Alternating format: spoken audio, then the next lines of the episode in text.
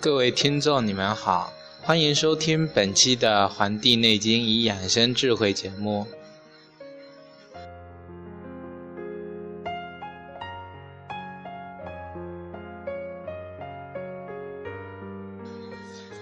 本期《黄帝内经与养生智慧》节目呢，将跟大家继续分享《黄帝内经》第五章《阴阳应象大论篇》中的下半部分。之前我们已经讲到了东南西北各个对应的时节以及对应的气候、五脏、五行这些这些代表。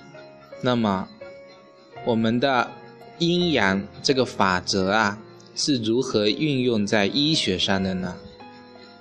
那么岐伯就回答说：我们的阴阳。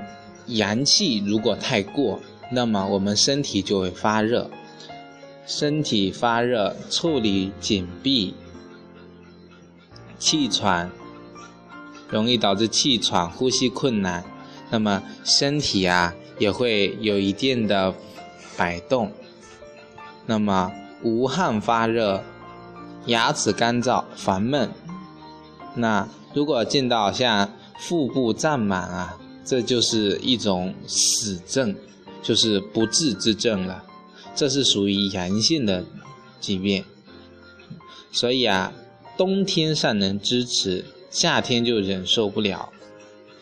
那么阴气盛啊，身体就会发汗，寒而汗多，或者身体常觉得冷而不时的有种胀力，甚至手足厥逆。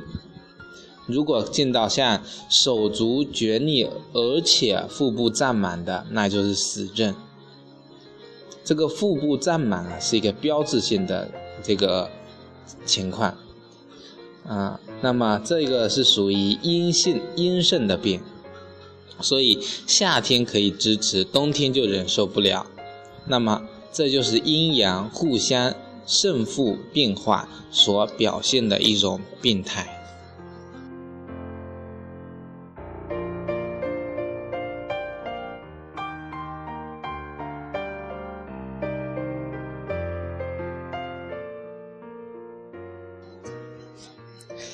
那么皇帝就问了，说调摄阴阳的办法怎么样？那么他的老师回答说，如果懂得了七损八益的养生之道，那么人生的阴阳啊就可以调摄了。如果不懂这些道理呢，就会出现早衰的情况。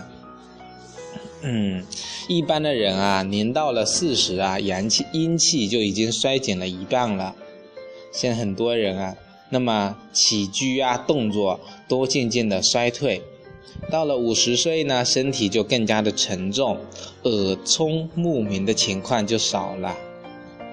到了六十岁呀，这个阴气啊开始萎缩了，肾气开始大衰，那么九窍也不能顺通了，出现下虚上实的这种情况。常常会有这种流眼泪啊、流鼻涕这个情况，所以说固摄不住了。叫知道色调调色的人啊，这个身体啊就强壮；不知调色的人啊，身体就显得衰老。那么本来是同样的身体，为什么却出现了强弱不同的两种情况呢？因为懂得。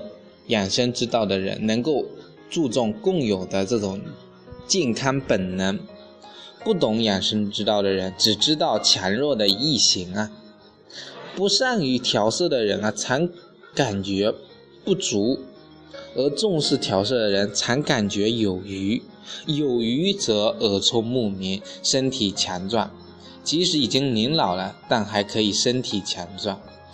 当然本来强壮就更好了。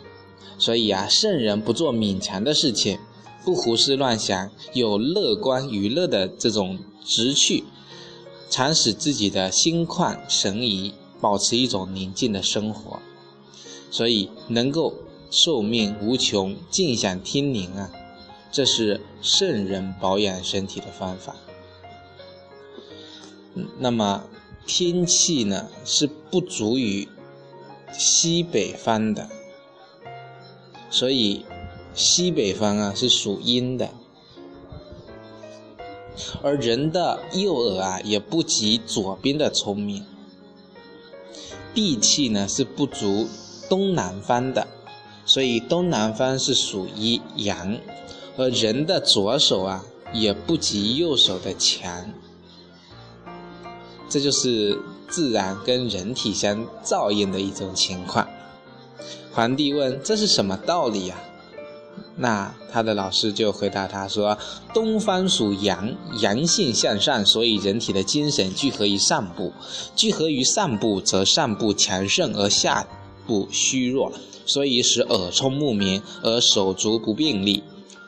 那么西方属阴，阴性向下，所以人体的精气呀汇聚于下。”汇聚于下，而下部强盛，上部虚弱，所以耳目不聪明，而手足便利。如若左右同时感到外邪，但上部则身体的右侧偏重，在下部则身体的左侧偏重，这是天地阴阳之所不能全也，而人生亦有阴阳左右之不同也的情况所造成的。所以呀，邪气就不能趁虚而居留了。所以天有精气，地有形体，天有八节之干纪，地有五方的道理。因此啊，天地是万物生长的根本。无形的清阳上升于天，有形的浊阴啊下降于地。所以天地的运动与建制是由阴阳微妙的变化纲常，而使万物春生夏长秋收冬藏的周而复始，循环不止。那么，懂得这些道理的人呢，他能把人的身体上部的头比作天，下面的足比作地，中部的五脏比作人事，以调养身体。人的清清之气呀，源于肺。那么，地的水呢，水谷之气呀，通于翼；风木之气通于肝；雷火之气通于心；溪谷之气通于脾。雨水之气通于肾，六经犹如河流啊，五脏六腑。那么我们的经络呢，就像河流一样；肠胃呢，就像大海一样，上下九窍啊，以水经之气灌注。那么，如以天地来比作人体的这个阴阳啊，则阳气发泄的汗像天的下雨，人生的阳气啊，像天地的疾风。人的暴怒之气呢，像天上的雷霆；逆散之气像炎热的火。那么，所以调养身体的人啊，不取法于自然的道理，那么疾病就会发生。这段话就是告诉我们如何去效仿自然的这个道理来养生。所以外感病的人啊，伤害身体像疾风暴雨一样。善于治疗的医生啊，于邪在皮毛的时候就给予治疗；技术差的呢，到邪到了肌肤才得以治疗；有更差的，到了五脏才治疗。所以呀，病邪传入了五脏就非常严重了，这时叫治疗的效果就是半生半死的状态。自然界的有邪气侵害到我们的身体啊，就能伤害我们的五脏。那么，饮食之寒之热就会损害人的六腑。地的湿气感觉就能损害皮肉这个经脉。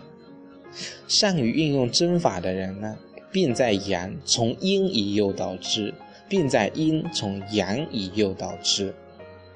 这个取右边以治疗左边的病，取左边治疗右边的部位啊，这个是相互的，以自己的正常状态来比较病人的异常状态，以在表的症状了解以里的病变，然后辨别太过于不及，就能够在疾病的初初初期的时候便知道病的邪的所在，此时进行治疗啊，不致使病啊发展到更危险的地步。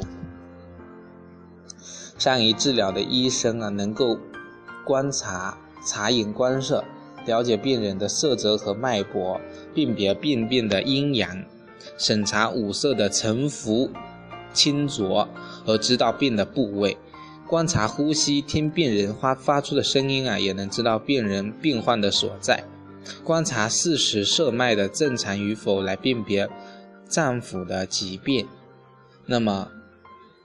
脉诊啊，了解寸口的脉，从而知道它的沉浮、滑、涩，来了解病变之原因，这样诊断上就不会有差错，治疗上也不会有差错。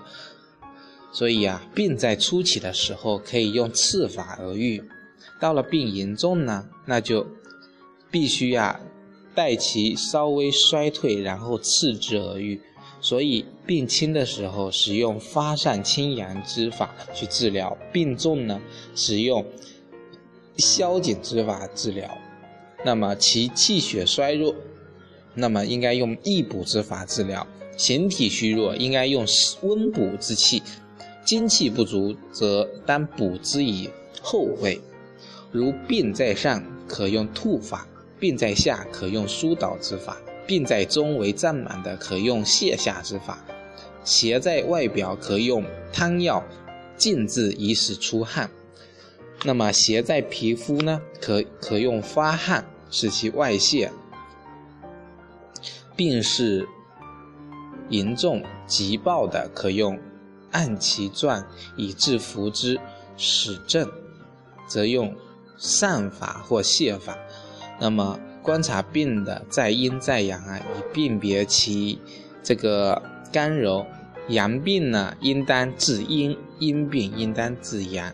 那么确定病邪在血在气，那么就更加可以更防其气血病在三级气，气病在三级血。所以啊，这个血呢，适宜用泻血法；气虚啊，则应该适合用。引导法，啊，这个后半部分基本上就告诉我们通过阴阳血气的方法，然后指导我们如何去治疗疾病。希望大家能够很认真、很认真的把这段给掌握了，那么对于治疗疾病的指导是非常有帮助的。感谢大家收听本期的《黄帝内经与养生智慧》节目，咱们下期再会。